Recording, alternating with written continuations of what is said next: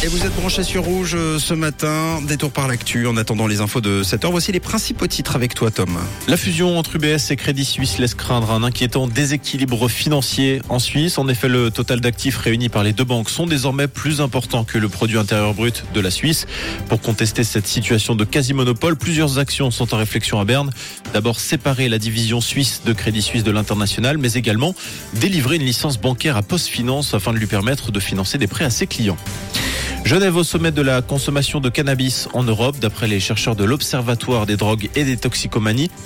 L'an dernier, l'équivalent de 181 mg de résidus de cannabis ont été retrouvés chaque jour et pour 1000 habitants dans les eaux usées de la ville. Aucune des 104 villes européennes ne fait mieux. La ville du bout du lac devance désormais Amsterdam et Barcelone.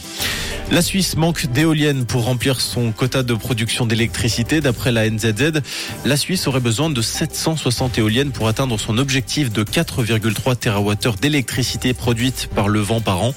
Quelques 260 éoliennes devraient être installées dans les cantons de Fribourg, Berne, Saint-Gall et Lucerne, ainsi que plus de 300 dans les Alpes valaisannes et Grisonne. Merci Tom, bon début de semaine, vous êtes bien sur Rouge et rendez-vous dès 7h pour l'info.